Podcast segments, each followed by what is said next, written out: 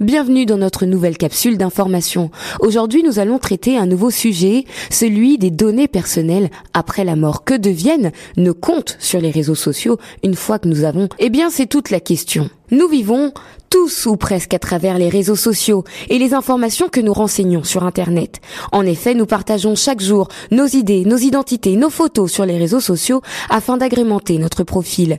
Nous consultons nos messageries, effectuons des achats, remplissons des formulaires, bref, beaucoup de choses, mais il est temps de se poser les bonnes questions.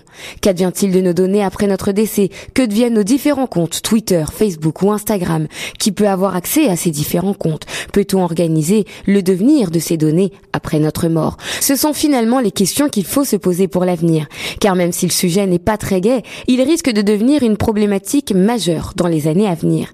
Un chiffre suffit à le comprendre. Saviez-vous que trois utilisateurs de Facebook meurent chaque minute? C'est une information que nous avons recueillie auprès de nos confrères du site internet slave.com. Ce qui veut dire qu'en 2060 environ, on devrait avoir plus de morts que de personnes vivantes sur le réseau social. Je suis sûr qu'il vous est d'ailleurs déjà arrivé de voir le compte Facebook de quelqu'un transformé en quelque sorte en mausolée virtuel. Des photos, toujours sur la page, des mots comme un souvenir, comme si la personne disparue continuait d'exister sur Internet. J'ai trouvé intéressant de demander justement à plusieurs jeunes quelle est leur opinion sur le sujet. J'ai demandé à Marion, une jeune journaliste installée il y a quelque temps à Toronto, si elle était bien informée sur cette affaire. Certaines de tes données personnelles peuvent être vendues quand tu utilises Internet. Est-ce que tu es au courant de ça? Je sais que ça peut arriver. J'ai déjà vu euh, pas mal d'informations sortir là-dessus, euh, comme quoi euh, parfois la sécurité de certaines entreprises était mise à mal et que du coup les données personnelles étaient pouvaient être rendues publiques. Après, malheureusement, non, je sais pas trop comment on peut se protéger de ça. Après, d'un autre côté, euh, je me demande si malheureusement, euh, face à, à ce fléau, on n'est pas un peu euh, dépourvu de solutions. Le problème, c'est que on a un peu l'impression d'être parfois mis à nu sur les réseaux sociaux et que si on poste un truc et qu'on l'efface, on sait très bien que ça reste et que du coup, tout peut être éventuellement divulgué. Jean-Baptiste, lui, est un jeune professionnel installé il y a un peu plus d'un an au Canada. Malheureusement, c'est un peu l'image de, c'est l'image de notre société actuelle. Donc, je pense que toutes nos informations informations peuvent être euh, à tout moment euh, être données ou être euh, transférées à, à quelqu'un pour pour différentes fins. C'est vrai que je préférerais sans doute à ce que ce soit supprimé. Pour moi, ce serait pas naturel que de continuer à comme nourrir là, une page Facebook alors que la personne est décédée, une jeune personne est décédée. Je je trouve pas ça vraiment naturel. Je veux dire. Est-ce que ça t'est déjà arrivé de d'avoir une connaissance qui a perdu la vie et de revoir encore sa page disponible sur les réseaux sociaux? Oui, oui, bien bien sûr, ça m'est déjà arrivé. C'est un peu déstabilisant. Moi, je, personnellement, je suis pas à l'aise avec ça. Enfin, de publier, pardon, des, des choses sur son profil ou de voir que bah, c'est toujours existant. C'est comme si on gardait une chambre euh, de quelqu'un où on touchait vraiment à aucune des affaires, puis ça restait là pendant 60 ans après la mort de la personne. C'est un peu déstabilisant. Pas à l'aise avec ça. On n'est plus dans le réel. La personne n'est plus là. Elle est, elle elle est décédée. Là. Dans quel but que d'entretenir ça? Est-ce que c'est vraiment pour rendre hommage à la personne ou c'est plutôt pour faire du bien, pour pour réconforter la personne qui est deuil. C'est ça, au bout d'une dizaine d'années, quel serait l'intérêt en fait? L'intérêt, eh bien, on va laisser un spécialiste nous en parler au cours de cette capsule. Mais même si nous sommes de grands utilisateurs des réseaux sociaux, de nombreuses interrogations persistent. En général, les jeunes ne sont finalement pas beaucoup informés sur le devenir des données personnelles après la mort. Pourtant, ce qui est sûr, c'est que toutes vos données et vos comptes restent disponibles sur Internet. En gros, nous devenons clairement des immortels du numérique. En 2013, par exemple, le réseau social Facebook a fait une étude sur leurs utilisateurs canadiens. Eh bien, sachez que la population canadienne qui compte plus de 34 millions de personnes est la plus connectée. Elle représente 74%, soit la population la plus connectée par rapport au reste du monde.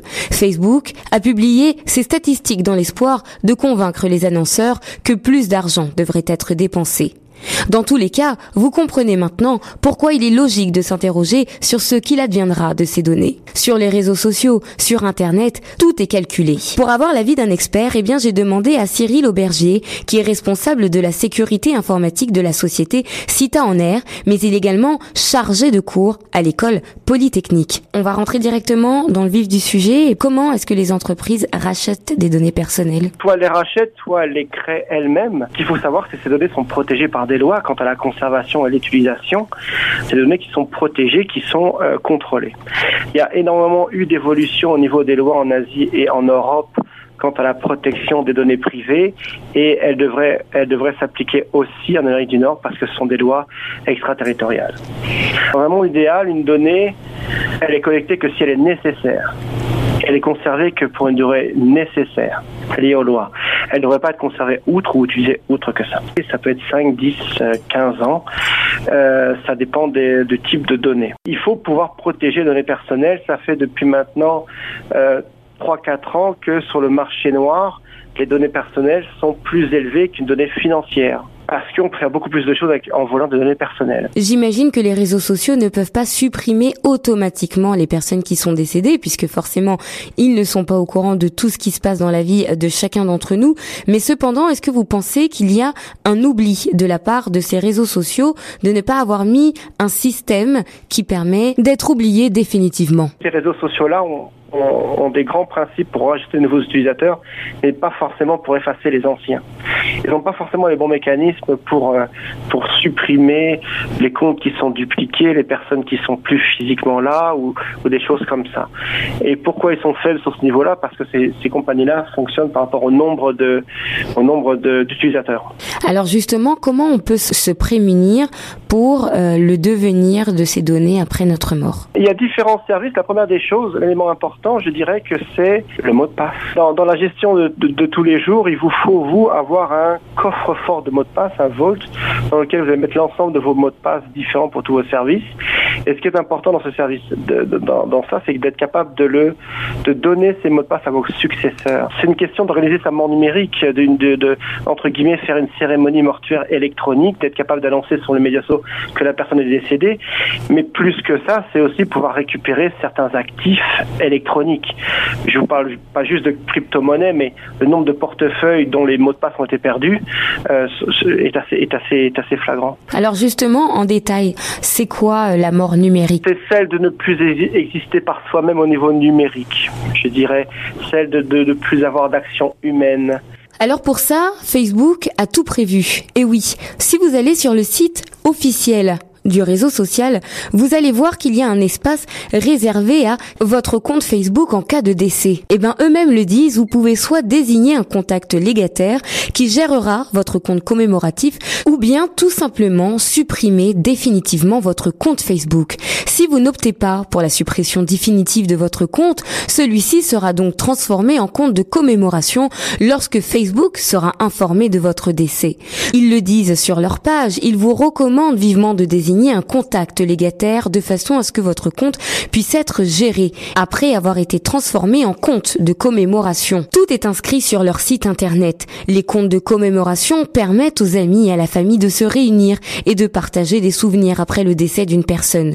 Voici les principales caractéristiques des comptes de commémoration. Premièrement, l'expression en souvenir d'eux est affichée à côté du nom de la personne sur son profil. Deuxièmement, selon les paramètres de confidentialité du compte, les amis peuvent partager leurs souvenirs sur le journal du compte de commémoration. Les contenus partagés par la personne, par exemple des photos ou des publications, restent sur Facebook et restent toujours visibles par les personnes avec qui ils ont été partagés. Les profils de commémoration n'apparaissent pas dans les espaces publics tels que les suggestions, vous connaissez peut-être, ou les rappels d'anniversaire, ou même les publicités. Personne ne peut se connecter à un compte de commémoration. Autre information, ces comptes sans légataire ne peuvent pas être modifiés. Enfin, les pages gérées par un administrateur unique dont le compte a été transformé en compte de commémoration seront supprimées de Facebook après réception d'une demande valide. Pour supprimer le compte, si vous décidez en tout cas de le faire définitivement, vous devez tout simplement vous rendre dans la page des paramètres. À ce moment-là, vous avez un espace, cliquez sur gérer le compte et vous pourrez ainsi faire votre demande de suppression définitive. Par contre, il faut savoir que ce ne sont pas tous les sites qui nous permettent d'avoir accès à ces droits en question de suppression. Alors justement, j'ai pu poser la question à Julia Critt, professeure à l'université euh, d'York à Toronto. Elle a réalisé un film documentaire sur l'exploration des données du défunt, la généalogie et les affaires de famille. Vous ne pas euh, supprimer un compte. Les données que vous avez téléchargées ou consultées sur le site. Restent actives même après votre Évidemment, j'ai voulu en savoir plus concernant les autres sites internet et je me suis renseignée sur le site numerama.com. Là-dessus, j'ai pu voir que chaque site internet a mis en place un système pour réagir en cas de décès d'un utilisateur. Par exemple, Twitter. Twitter prévoit lui aussi un formulaire du même type que celui de Facebook, mais en vue d'agir en collaboration avec les héritiers du défunt ou de toute personne autorisée dans le cadre successoral. Le Twitter de la personne disparue est alors désactivé. La preuve du décès de l'utilisateur est bien sûr exigée. Google, quant à lui, a opté pour une espèce de testament numérique. Le compte Google est programmé pour être supprimé le moment venu. Les informations personnelles liées à ce compte peuvent en outre être transmises à un ou plusieurs proches désignés dans le cadre de ce testament. Concernant les autres sites, j'ai fait aussi ma petite recherche. Selon la tribune par exemple, Amazon et Apple se distinguent des géants du web cités précédemment en tant que sites commerciaux qui permettent de télécharger livres et albums numérisés, ils considèrent que ces contenus ne sont pas des possessions de leurs utilisateurs. Concernant Amazon, les contenus téléchargés tels que les liseuses ne peuvent être vendus ni cédés ou même transférés d'un compte à un autre. Apple spécifie dans les conditions d'utilisation de son cloud qui permet de stocker des informations en ligne que celles-ci ne peuvent être léguées. En revanche, un compte Apple peut être supprimé avec tout son contenu. S'informer sur la mort numérique est important car nous sommes tous concernés par ce qui se passe sur les réseaux sociaux où nous menons en quelque sorte une seconde vie. Une étude a d'ailleurs été réalisée sur le sujet. Cette étude, intitulée Les consommateurs face à la mort numérique, a été réalisée en 2017 par Alexandre Plourde. Elle est actuellement disponible sur le site du commissariat à la protection de la vie privée qu'il a d'ailleurs financé. Vous pourrez bénéficier de tout ce dont on a parlé dans cette capsule, mais vous verrez également que la loi ne prévoit pas expressément la possibilité pour les consommateurs d'émettre des directives sur ce qu'ils souhaitent qu'il advienne de leurs données après leur décès. Vous l'avez compris, la question de la mort numérique doit encore être étudiée en Amérique du Nord. Voilà, c'est la fin de notre capsule d'informations sur les données personnelles après la mort. Évidemment, nous aborderons d'autres sujets. Si vous voulez en connaître plus sur le sujet, eh bien, restez avec nous sur les ondes de Choc FM 105.1, la radio 100% Toronto.